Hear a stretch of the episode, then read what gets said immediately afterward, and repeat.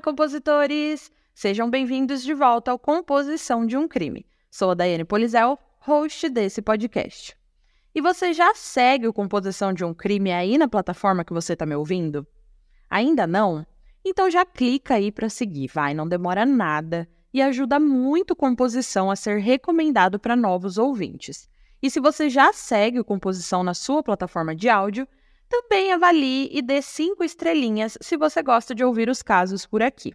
A sua avaliação positiva ajuda os novos ouvintes que estão chegando por aqui todos os dias e sem contar que me ajuda também a entender o que vocês mais gostam no programa.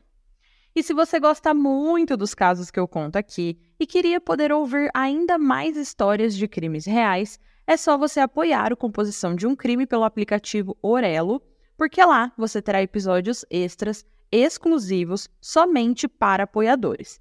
Então corra lá no app Orelo e apoie, que na hora vocês já podem dar o play em todos os episódios extras já lançados até hoje. E hoje, dia 10 de outubro, temos algumas datas comemorativas muito importantes. Hoje é o Dia Mundial da Saúde Mental, e como psicóloga vocês já devem imaginar o quanto esse dia é importante para mim. Mas além dele, hoje também é o Dia Nacional da Luta contra a Violência à Mulher e também o Dia Nacional de Segurança e Saúde nas Escolas. Então eu tentei trazer um pouquinho de cada um desses temas nesse episódio e eu vou explicar melhor cada um deles ao decorrer desse caso, tá? E então vamos lá. O episódio de hoje conta a história de Mark Lepine.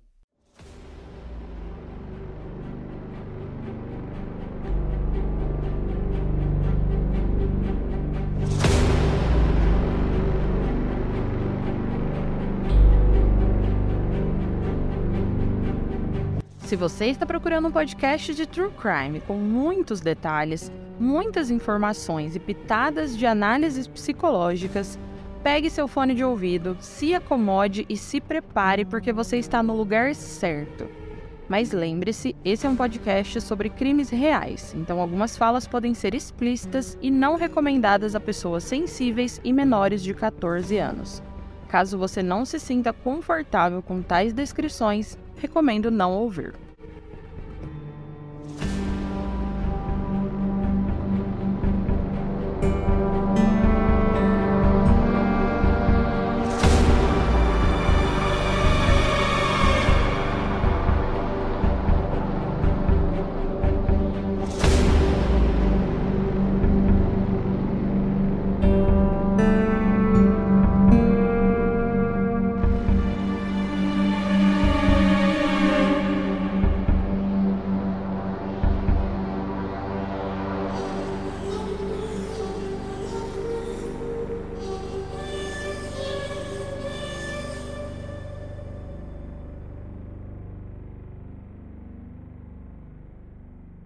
Gamil Rodrigues Lias Garbi nasceu em 26 de outubro de 1964 em Montreal.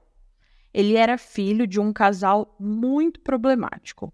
A sua mãe, Monique Lepine, era uma enfermeira canadense, enquanto seu pai, Rashid Lias Garbi, era um imigrante argelino. O seu pai era um vendedor de fundos de investimento com históricos de abuso e desprezo pelas mulheres. E na época do nascimento do Gamil, ele estava no Caribe a negócios, onde ele também mantinha um caso extraconjugal com outra mulher. A família vivia enfrentando problemas e por isso se mudava com frequência. Tanto que Gamil passou grande parte da sua infância na Costa Rica e em Porto Rico. Em 1968, no entanto, a família se estabeleceu permanentemente em Montreal. E pouco depois dessa mudança, eles se viram num enorme revés financeiro, numa crise do mercado de investimentos na empresa suíça de fundos mútuos, onde o pai do Gamil trabalhava.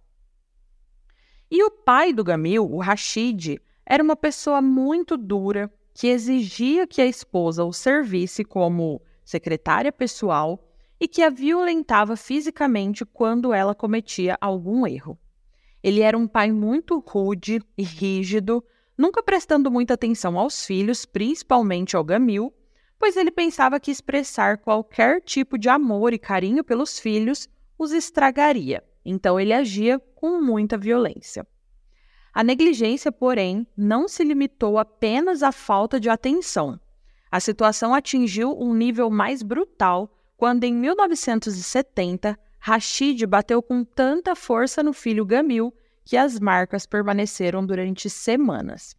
E, eventualmente, a esposa, a Monique, ela decidiu deixar o Rashid e, em 1976, eles se separaram. Gamil foi colocado sob a custódia de sua mãe, depois que os seus pais se separaram, porém ele e a sua irmã, Nádia, viviam mais com pessoas aleatórias que cuidavam deles e só viam a mãe aos finais de semana, porque ela tinha que trabalhar muito para conseguir sustentar ela e os filhos. O Gamil era considerado uma criança brilhante, mas também era uma criança que começou a se isolar e se sentir desconfortável com os relacionamentos familiares e sociais. Já em 1977, Gamil, sua mãe e a sua irmã mudaram de casa e foram morar juntos num subúrbio chamado Pierre Fontes. Enquanto eles estavam lá, o Gamil cursou o ensino fundamental e o ensino médio. Ele era um aluno quieto, que tirava notas na média, mas que sofria bullying pelo seu nome e por isso, aos 14 anos de idade, ele mudou seu nome de Gamil Rodrigues Lias Garbi para Mark Lepine. Então, a partir daqui, chamaremos ele de Mark, ok, compositores, que é o nome que ele é conhecido. Só até aqui, minutos do início desse caso, a gente já consegue perceber o quanto a infância do Mark foi complicada e podemos supor que todos esses possíveis traumas o afetaram de alguma forma. Mas isso não parou por aqui. A história da vida conturbada do Mark continuou à medida que ele envelhecia, e nem a sua própria irmã o poupava. Ele era um menino que sofreu bullying e sofreu humilhações também por parte de sua irmã, que gostava de ridicularizá-lo publicamente, rindo de sua pele com acne, é, da sua inabilidade de conseguir namorar garotas e muito mais outras coisas. A mãe do Mark via tudo isso, tentava de alguma forma ajudar o filho, tanto que ela o inscreveu no programa Big Brothers, que na tradução significa irmão mais velho. Esse programa social, ele é mais ou menos assim, compositores. Um adolescente mais velho passa algumas horas do dia com um outro adolescente mais novo, ensinando algumas coisas, sendo um modelo positivo para essa criança, esse adolescente mais novo, como se fosse um tutor desse adolescente mais novo. E para o Mark, essa experiência de Big Brother começou a ter bons resultados. Ele descobriu que adorava fotografia, motocross, corridas de motocicletas. Porém, após alguns meses com esse irmão mais velho, com esse Big Brother, o Mark teve uma decepção. Esse seu tutor, irmão mais velho, foi acusado de molestar crianças pequenas.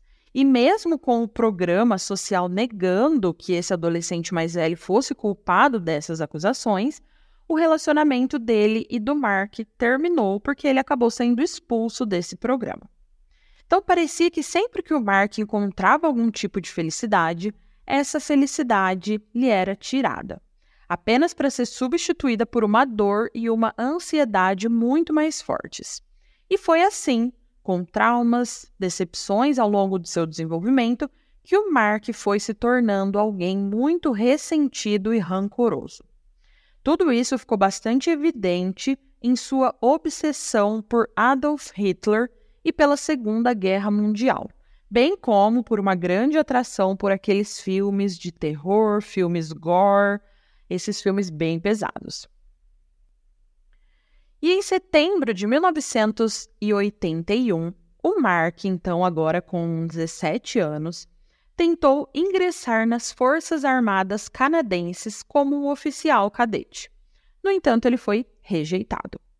Posteriormente, após os eventos criminosos que eu vou narrar mais para frente no episódio, num comunicado oficial dos militares, foi dito que o Mark simplesmente foi considerado inadequado para o trabalho após ser avaliado. Isso é a única coisa que a gente sabe. Ele foi avaliado inadequado, mas o que de inadequado não temos certeza absoluta.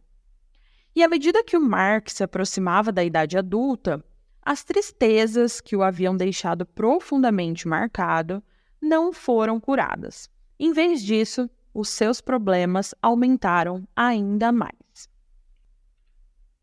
Aos 18 anos, em 1982, Mark e a família se mudou para Saint Laurent, em Quebec, no Canadá. Essa mudança afastou Mark do seu melhor amigo da escola, porque agora eles estavam fora de contato.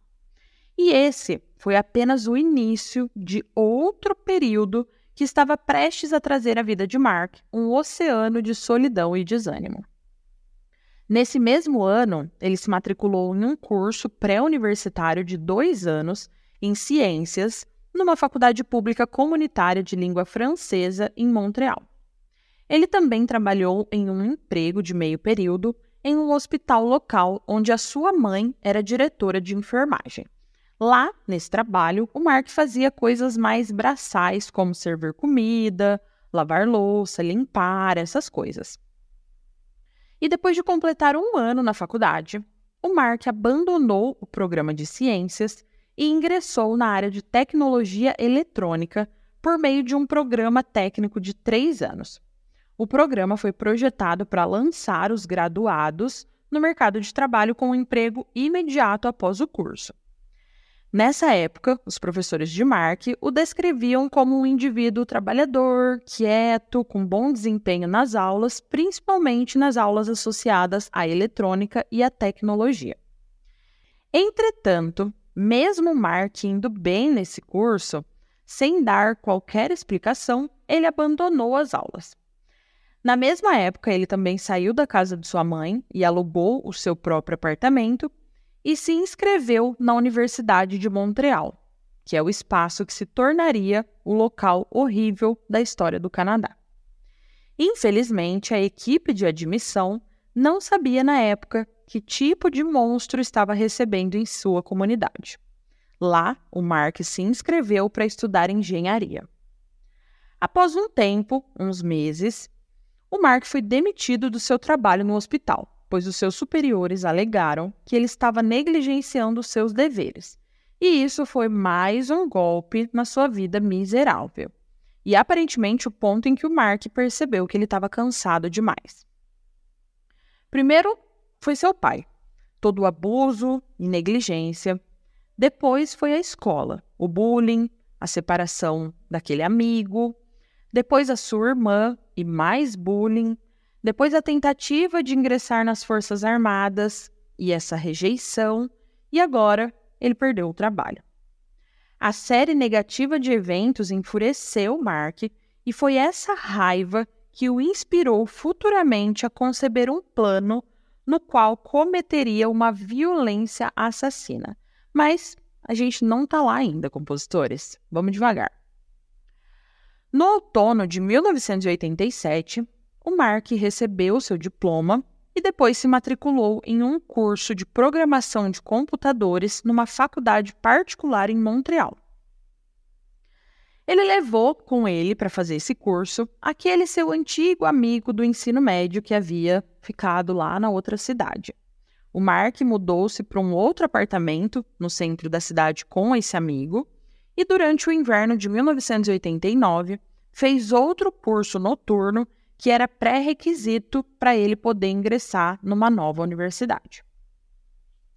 Em relação às mulheres, o Mark nunca se sentiu muito confortável perto de uma mulher. Ele era muito tímido, muito imaturo, mas ainda assim, mesmo com tudo isso, ele tinha vontade de ter uma namorada. Porém, ele queria uma namorada do mesmo jeito que ele viu o relacionamento dos seus pais. Ele queria uma mulher para mandar, para ele se gabar do seu conhecimento na frente dela e mostrar para essa mulher que ele era superior. E mesmo quando Mark estava com homens, o seu tema habitual de discussão era o seu ódio contra as feministas. e o quanto ele não gostava das mulheres orientadas para a carreira profissional, especialmente aquelas que ocupavam cargos aparentemente na cabeça dele destinado a homens, como por exemplo, policiais. Ele acreditava firmemente que as mulheres deveriam permanecer em casa cuidando das famílias. Quando Mark tentou ingressar na universidade de novo, ele foi rejeitado, porque ele tinha alguns cursos que ele precisava fazer antes. Mas ele entendeu isso dessa forma? Claro que não, né? Quando ele conheceu o responsável pelas admissões da universidade, ele se queixou de como as mulheres dominavam o mercado de trabalho e estavam tirando as oportunidades dos homens. Então, esse era o Mark, compositores. Desde a infância até a idade adulta, ele foi contra as mulheres e contra o feminismo. No entanto, essas suas excentricidades não eram mais estranhas do que a de qualquer outro ser humano. Ele poderia sim ter se tornado muito mais se ele tivesse, sei lá, permanecido focado nos seus objetivos em vez de ser tão paranoico com as mulheres e com o mercado de trabalho. E é o que eu sempre digo: não é somente uma criança traumatizada que vai virar um assassino e um criminoso. Do mesmo jeito que não é somente uma pessoa ter um transtorno mental que ela vai se tornar um criminoso também. Nós somos seres biopsicossociais e os nossos comportamentos, os nossos pensamentos são afetados por essas, por todas essas áreas. E infelizmente, o Mark foi afetado. Ele viveu traumas e negligências dentro de casa, ele sofreu bullying em casa e na escola, ele não tinha muitos amigos e era uma criança reclusa. Ele lia e apreciava literaturas extremistas com discursos de ódio, e isso tudo acabou resultando em algo bem macabro.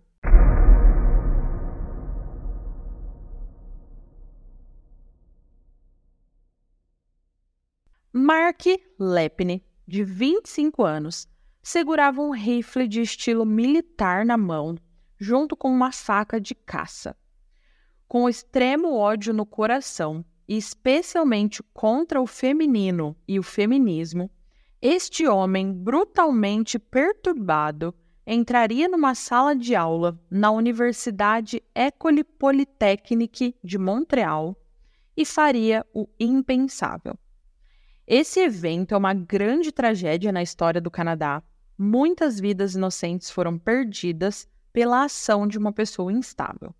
Esse terrível evento ocorreu em 6 de dezembro de 1989 e até hoje, nesse dia, é comemorado o Dia Nacional de Memória e Ação contra a Violência às Mulheres no Canadá. E como hoje aqui no Brasil também é celebrado o Dia Nacional da Luta contra a Violência à Mulher, eu resolvi trazer esse episódio para instigar reflexões na nossa sociedade. Lembram que eu disse que hoje também é o Dia Nacional da Saúde Mental, e esse episódio também fala sobre isso, sobre traumas, sobre instabilidades e o quanto precisamos dar mais atenção à saúde mental nas nossas comunidades. E hoje também é o Dia Nacional da Segurança e Saúde nas escolas. E esse episódio também traz um pouquinho dessa temática de segurança em espaços de aprendizado. Mas vamos falar sobre o dia fatídico em questão.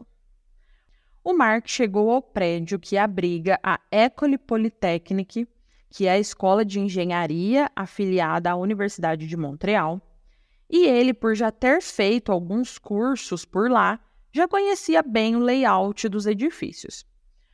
Por algum tempo, ele foi visto sentado no escritório do escrivão no segundo andar do prédio, mexendo num plástico verde sem falar com ninguém. Até mesmo quando uma funcionária perguntou se ele precisava de ajuda, ele ficou em silêncio. Na verdade, ele estava em silêncio verbalmente, porque foi relatado que o seu comportamento claramente estava gritando. Ele parecia agitado, como se estivesse esperando alguém chegar. Ele não fazia contato visual com ninguém e estava com uma expressão bem sombria. Até que, quando outro funcionário do escritório foi tentar falar com ele, ele simplesmente se levantou, pegou a sua bolsa e saiu, foi embora, sem emitir nenhuma palavra. A faculdade nessa época estava no final do semestre, dezembro, e vocês que já fizeram um curso superior sabem como é esse momento de final de semestre. Tudo estava bem caótico, os alunos estavam cansados e agitados pelo nervosismo das provas e tudo mais. E até por isso que os corredores estavam mais vazios que o normal, porque a maioria dos alunos estavam nas salas de aula, fazendo provas, apresentando trabalhos, e o Mark aproveitou dessa situação. Após algum tempo zanzando pelos corredores, o Mark percebeu que alguns alunos e funcionários começaram a sair das salas, dos escritórios e que provavelmente o horário de aulas e das provas estava acabando. Então ele entendeu que o momento era aquele. Ele anexou um pente de balas no seu rifle que dispararia 30 tiros em sequência. E além disso, ele tinha muito mais munições consigo. Ele estava pronto para o que pretendia. Ele entrou numa sala de aula, estava lotada, com mais de 60 estudantes de engenharia, e mais tarde, depois de todo o ocorrido, uma testemunha relatou que a maioria dos alunos pensava que aquilo ali se tratava de algum tipo de trote, de brincadeira, porque era o último dia de aula. E, infelizmente, para algum deles, realmente aquele foi o último dia de aula. Bom, quando ele entrou na sala com a arma na mão, ele abordou um aluno que estava falando com um professor e gritou para a sala: Todo mundo para tudo. Em seguida, falando em francês, o Mark pediu às dez alunas mulheres que estavam lá para que elas se levantassem, atravessassem a sala e ficassem enfileiradas na parede. Ele então disse aos homens para saírem da sala de aula. Mas ninguém se mexeu porque eles estavam mesmo acreditando que aquilo era alguma pegadinha de final de semestre. E eles começaram a rir. E essa foi a pior coisa que eles poderiam ter feito. Mark já se considerava bastante humilhado em seus 25 anos, mas nesse dia, dentre todos os dias, ele não aceitaria ser tratado dessa forma. Então, com mais raiva ainda, ele ergue o rifle, atira no teto duas vezes e grita com muita raiva. Isso não é uma piada. Vocês todos são um bando de feministas e eu odeio feministas.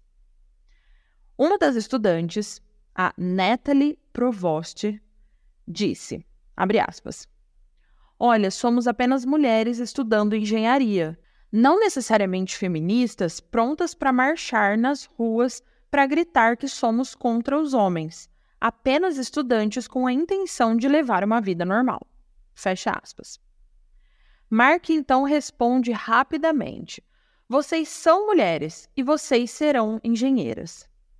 Ele então abriu fogo contra as estudantes da esquerda para a direita, matando seis e ferindo outras três, incluindo Natalie, em quem ele atirou três vezes. O Mark havia comprado essas armas letais em uma loja de artigos esportivos se justificando que aquela compra era para pequenos jogos de caça. Porém, hoje, sabemos que o único jogo que ele tinha em mente era matar jovens mulheres. O Mark comprou esse rifle em 21 de novembro de 1889, sugerindo que ele não havia cometido esse ataque por impulsividade, mas ele sim tinha planejado e pensado em tudo mas o ataque não acabou aqui. Após o tiroteio na sala de aula, o Mark marchou em direção aos seus próximos alvos e começou a se mover pelos corredores, pelo refeitório e por outras salas de aula, procurando mais feministas para matar enquanto atirava em pessoas aleatórias que cruzavam seu caminho. Mark foi até o primeiro andar, onde atirou em uma mulher que estava perto da cozinha. Ele então percebe que duas mulheres se escondiam em um depósito próximo a ele. Ele então foi até lá e as matou. A essa altura, a polícia já havia chegado e se reunido do lado de fora, porém eles demoraram quase 20 minutos para decidir se entrariam ou não, pois eles também não tinham a certeza de onde o Mark estava e não queriam arriscar mais vidas. O Mark continuava a caminhar pelos corredores e salas de aula, onde ele atirou em uma estudante. Chegando em mais uma sala de aula, que estava composta por somente três estudantes homens e uma mulher, ele ordenou que os homens saíssem da sala de aula enquanto ele atirava em Marice Leclerc. O tiro não foi fatal, a Marice ainda estava viva e implorando por sua vida, o que infelizmente atraiu a atenção de Mark para ela novamente. Aqueles que sobreviveram a esse banho de sangue contaram aos jornais o que ele fez a seguir. O Mark se sentou ao lado de Marice, puxou silenciosamente uma faca que estava guardada em um bolso na sua blusa e esfaqueou a mulher no coração. Ela gritou de surpresa e de dor, e ele puxou a faca e enfiou mais duas vezes até que ela ficou em silêncio, com sangue jorrando de seus ferimentos. As últimas palavras ditas por Mark depois de esfaquear essa jovem foi: Ah, merda! Como se de repente ele tivesse entendido o que fez, ou talvez com quem ele fez.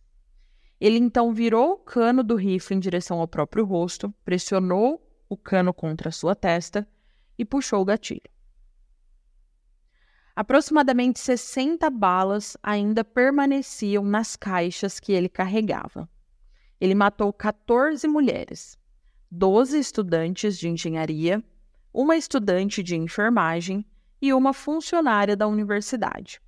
E ele feriu outras 14 pessoas, Dentre dessas, somente quatro eram homens. Enquanto a polícia entrava, o diretor de Relações Públicas da Polícia de Montreal, Pierre Leclerc, entrou no prédio e foi indo de andar a andar para avaliar a situação. E foi quando, através de uma janela no corredor do terceiro andar, ele viu uma jovem deitada de costas no chão de uma das salas. Ele não acreditava no que ele estava vendo e aquela era sua filha. Ele correu até ela e percebeu que, além de baleada, ela havia sido esfaqueada e o seu algoz estava morto ao seu lado com um tiro na testa. A última vítima de Mark, a Marice, era a sua filha. Logo após o massacre, a cidade de Montreal ficou chocada e abalada quando os comentaristas da mídia começaram a relatar os detalhes desse incidente. Uma ativista feminista, a Francine Pellatier, que também era colunista do jornal La Presse de Montreal, afirmou que ficou totalmente chocada depois de ouvir sobre o incidente e que a notícia mais chocante para ela foi que quando a polícia encontrou uma lista de alvos no bolso do Mark, um dos nomes escritos nessa lista era o dela. A lista que o Mark deixou é um legado das mulheres que foram mortas. Uma forte aclamação de que essas mulheres eram aquelas que defendiam o progresso de todas as mulheres. O ataque não impediu as mulheres a favor do feminismo de abandonarem a sua causa, apenas aumentou a frustração e a raiva, a desigualdade entre homens e mulheres. Após o incidente, as mulheres canadenses foram de frente e se manifestaram em vilas e cidades do país todo.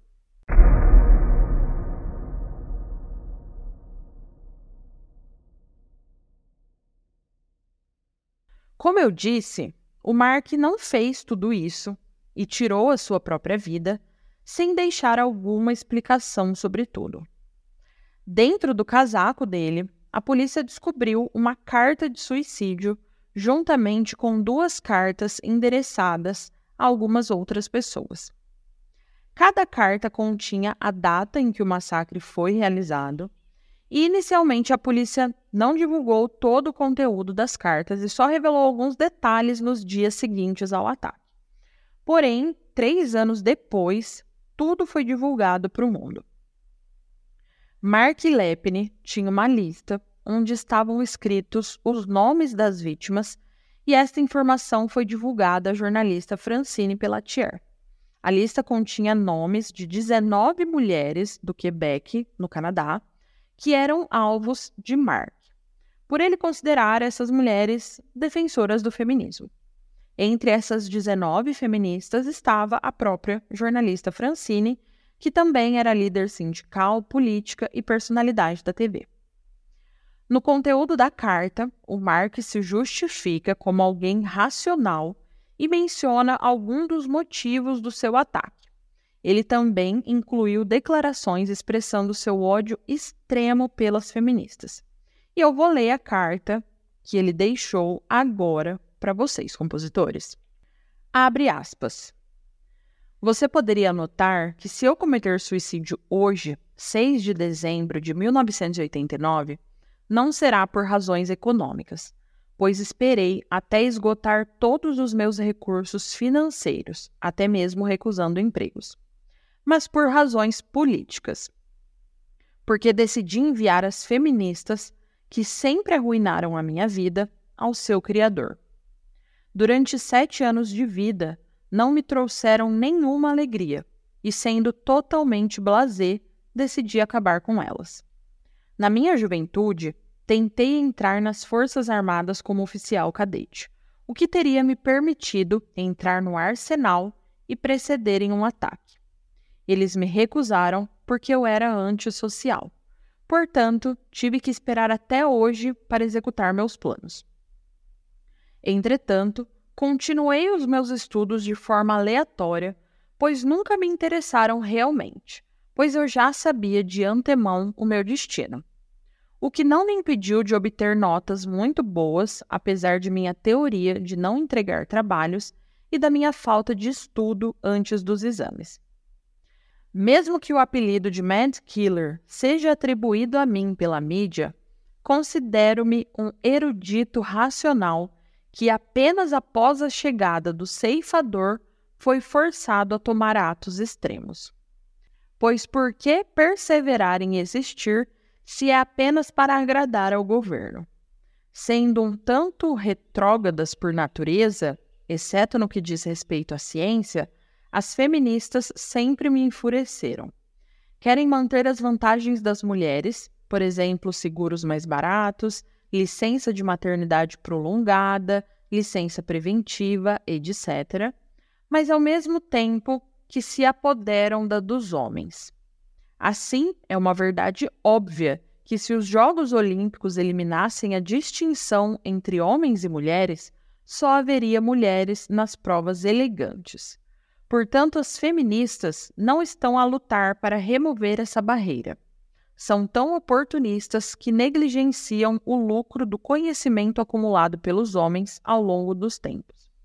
Elas sempre tentam deturpá-los sempre que podem. Assim, outro dia, ouvi dizer que elas estavam homenageando os homens e mulheres canadenses que lutaram na linha de frente durante as guerras. Como você pode explicar isso, já que as mulheres não estavam autorizadas a ir para a linha de frente?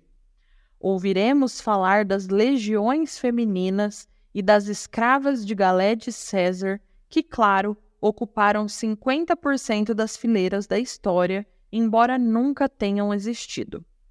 Desculpe por esta carta muito breve, Mark Lepine. Quase morri hoje. A falta de tempo, porque comecei tarde demais, permitiu que algumas dessas feministas radicais sobrevivessem a sorte está lançada. Fecha aspas.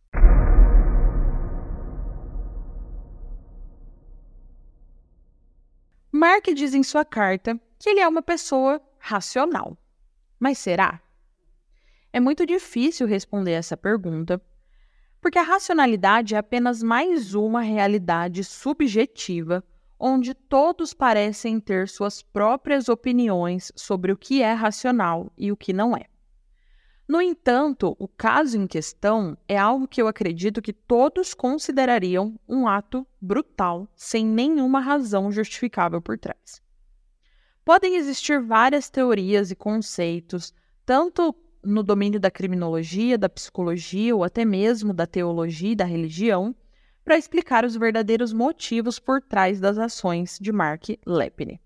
Mas será que alguma delas explica verdadeiramente e suficientemente por que o Mark cometeu tais atos e depois se suicidou? Logo após esse trágico acontecimento, a mídia, os departamentos de polícia, blogueiros e diversas organizações começaram a pesquisar as causas desse ataque. O massacre se tornou o tema central de discussão em todo o mundo, especialmente no Canadá, porque ele realmente chocou toda a população. Muitos estudiosos disseram que o ato foi cometido devido a um distúrbio mental que o Mark adquiriu ao longo da vida. Concluindo da carta de suicídio, alguns viram o ato como algo simplesmente maluco cometido a partir do isolamento que o Mark sofreu quando criança. Os criminologistas referiam-se ao ato como um crime de ódio ou um crime de preconceito contra as mulheres. As mulheres e apoiadoras da causa feminista disseram que o ataque foi como um genocídio. E eu disse genocídio e não genocídio, porque em inglês, que foram as fontes que eu utilizei para fazer esse episódio, as mulheres fizeram um trocadilho com a palavra genocide e a palavra gyno, de gynecologist, por exemplo, que é ginecologista. Então, para o português, seria um genocídio porque é um genocídio voltado a mulheres e a questões do feminino, que seria a palavra gino. Bom, voltando, os investigadores também entrevistaram a família de Mark para entender melhor o que se passava em sua mente, e um psiquiatra disse que o Mark possuía um transtorno de personalidade. Agora vamos ao que eu acho sobre isso e o que as minhas análises psicológicas dizem sobre isso. Eu acredito que um pouco de tudo isso influenciou Mark.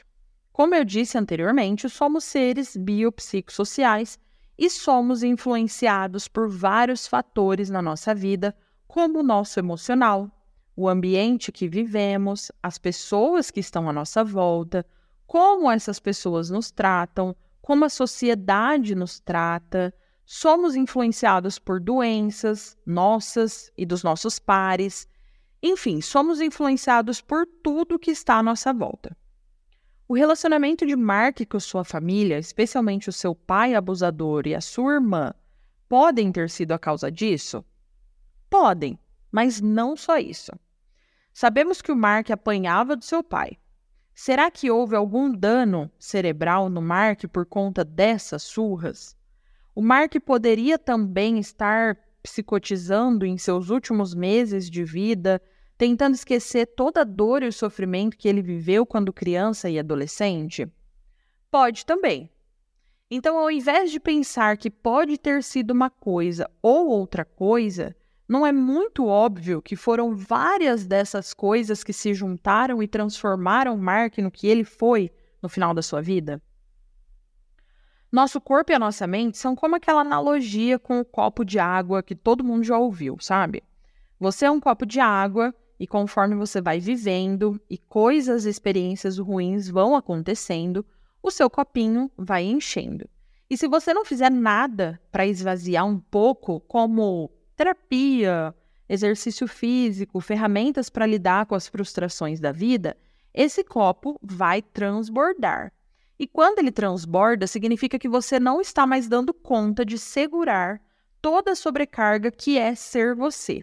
E nesse momento de sobrevivência, você vai fazer qualquer coisa para aliviar essa angústia, essa dor e esse sofrimento que você está sentindo.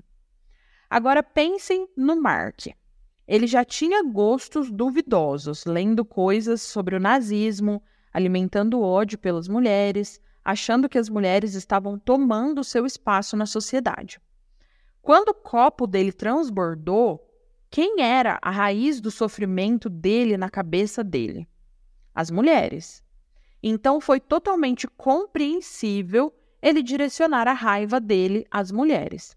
E reparem que eu disse compreensível e não justificável, pois eu compreendo como ele chegou a realizar esse ato, mas eu não justifico isso, porque ele poderia muito bem ter lidado com tudo isso de outras formas, né, como a terapia. Mas enfim, o copinho dele transbordou e ele direcionou a raiva dele para as mulheres. E ele ainda precisava lidar com aquela dor e angústia que ele sentia, E qual a forma que algumas pessoas acham para interromper uma dor? Não mais existindo, pois se eu não vivo, eu também não sinto dor. Mas uma leve reflexão que precisamos fazer é: sim, não há mais dor, mas também não há mais nada. E essa não é a melhor maneira de lidar com uma dor e um sofrimento. Então, já desviando um pouquinho do assunto, se você, ouvinte, sente uma dor assim, saiba que há outras formas de fazer com que essa dor melhore. Procure um psicólogo, uma ajuda de amigos, de familiares, ou ligue para o 188, que é o Centro de Valorização da Vida, o CVV, que estão abertos e disponíveis 24 horas por dia para te ajudar nesse momento de desespero. Bom, voltando ao caso, o Mark deixou marcas profundas na comunidade e nos alunos que presenciaram todo o massacre. Muitos estudantes e funcionários que presenciaram esse incidente foram vítimas de diversos tipos de perdas financeiras, problemas sociais e até sofreram de distúrbios psicológicos, incluindo transtorno de estresse pós-traumático. O impacto foi tamanho que alguns estudantes chegaram a cometer suicídio. Entre eles, houve alguns que escreveram nas suas cartas que a dor e a tristeza que o massacre trouxe foram demasiado para eles suportarem e mesmo após anos após o acontecimento, as pessoas ainda estão perturbadas com tudo o que aconteceu. Esse crime também levou as pessoas a realizarem um movimento de controle de armas. Na verdade, uma sobrevivente chamada Heidi Hattigen, que estava presente em uma das salas de aula da universidade onde o Mark não entrou, ela conseguiu se salvar porque o Mark não chegou até a sala onde ela estava, ela organizou um movimento chamado Coalizão pelo Controle de Armas com uma outra mulher chamada Wendy Cooker. As atividades desse movimento foram a razão pela qual o parlamento canadense aprovou o projeto de lei C68. Foi uma lei sobre armas de fogo que tornou os regulamentos de controle de armas muito mais rígidos. De acordo com essa lei, os proprietários de armas devem ser treinados e os candidatos a armas de fogo devem ser examinados de forma mais rígida. A lei também reforça o armazenamento adequado de armas e munições e o seu registro, bem como a forma de transportar armas no seu veículo quando você vai para campos de tiro ou áreas de caça. Movimentos e manifestações marcaram o panorama do país, pois o massacre foi visto como violência contra as mulheres, e com razão, né? Ainda após o massacre, os sobreviventes do sexo masculino foram alvo de muitas críticas. Isso ocorreu porque muitos apontaram que os estudantes do sexo masculino não agiram e nem tentaram parar o assassino e permaneceram em silêncio durante todo o incidente. Um colunista de jornal chamado Mark Stein descreveu a inanição masculina como uma cultura de passividade que estava presente nos homens do Canadá e viu isso como uma razão para esse tiroteio. Além disso, ele afirmou que a masculinidade canadense contemporânea não é representada pelo Mark ou pelo seu pai, pela violência que eles cometeram, mas sim pelos professores e homens que permaneceram inativos durante o massacre na sala de aula e obedeceram silenciosamente a Mark, saindo da sala e abandonando as suas colegas de classe. Ele considera isso, né, esse jornalista, considera isso algo inimaginável em qualquer outra cultura da história da humanidade. Mas uma coisa não podemos negar: desde o dia do massacre, o coração das pessoas permanece temeroso. Em 2008, depois de muito tempo em silêncio, Monique Lepine, a mãe do Mark, finalmente decidiu apresentar a sua versão ao mundo e publicou um livro de memórias chamado Aftermath. Nas memórias, ela descreveu toda a dor que sofreu após o incidente. Eu queria muito ter lido esse livro para trazer mais coisas aqui para o episódio, mas ele não tem em formato de e-book, somente em formato físico, e ele custa mais de 300 reais. Então, eu não comprei compositores. Mas eu encontrei algumas partes do que esse livro diz, e como um título de curiosidade sobre a Monique, o que ela traz nesse livro, algumas coisas que eu achei sobre ela, ela também perdeu a sua filha, a Nádia, aquela irmã que fazia bullying com o Mark. A Nádia morreu de overdose de drogas em 1996.